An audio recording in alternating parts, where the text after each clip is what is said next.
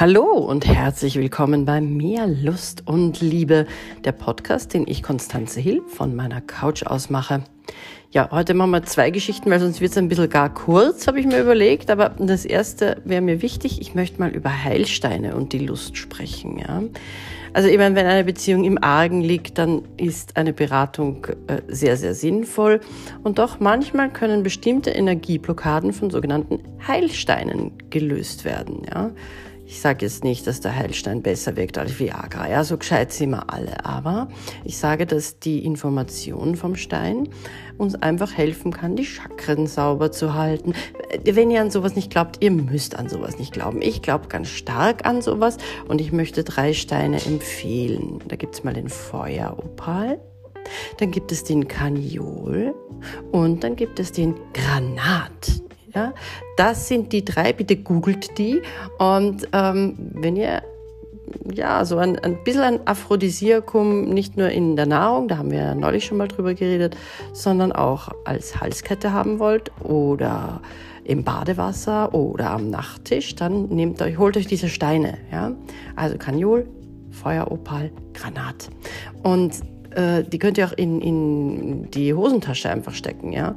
Wesentlich ist, wenn ihr die holt, dann reinigt die vorher so richtig gut unter kaltem Wasser, ja? dass da keine irgendwie dreckigen Fremdenergien drauf sind oder so. Ja? Das wollen wir nicht haben. Ähm, und ich würde mich über Feedback freuen. Also falls ihr das wirklich macht, sagt mir, wie euch die Steine taugen, ob ihr das Gefühl habt, da was zu spüren und vor allem, was ihr spürt. Ja? Konstanze.hill at mehrlustundliebe.com.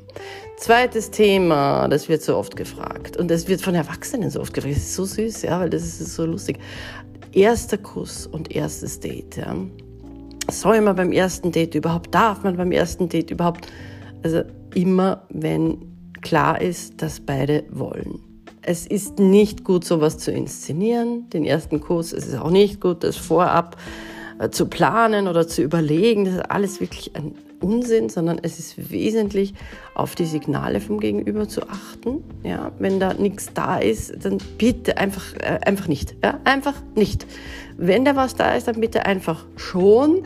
Wobei hier auch Sinn macht, abzuklären. Ich meine, wenn sie sich rasend in seine tiefen blauen Augen verliebt und das Herz schlägt rasend schnell und er will vielleicht nur ein Date mit Happy End oder gar nichts, ja, dann macht es einfach Sinn, da vorher drüber zu reden. Ja. Wenn nicht, tut es halt ein bisschen weh. Ich meine, überleben auch alle, aber ja, besser ist es andersherum. Aber wenn man jetzt davon ausgeht, beide gefallen einander sehr gut und es kommt zum ersten Kuss, dann ist es auch wesentlich, ein Kuss ist ein gemeinsamer Tanz, ja. Und nicht die Art des einen und die Art der anderen ist richtig, sondern es gibt so viele verschiedene Arten und Möglichkeiten und Wege zu küssen.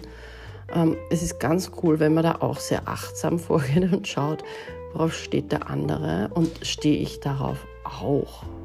Es ist wirklich, es ist plötzlich wird man intim mit einem Menschen, mit dem man noch nie intim war, mit einem fremden Menschen.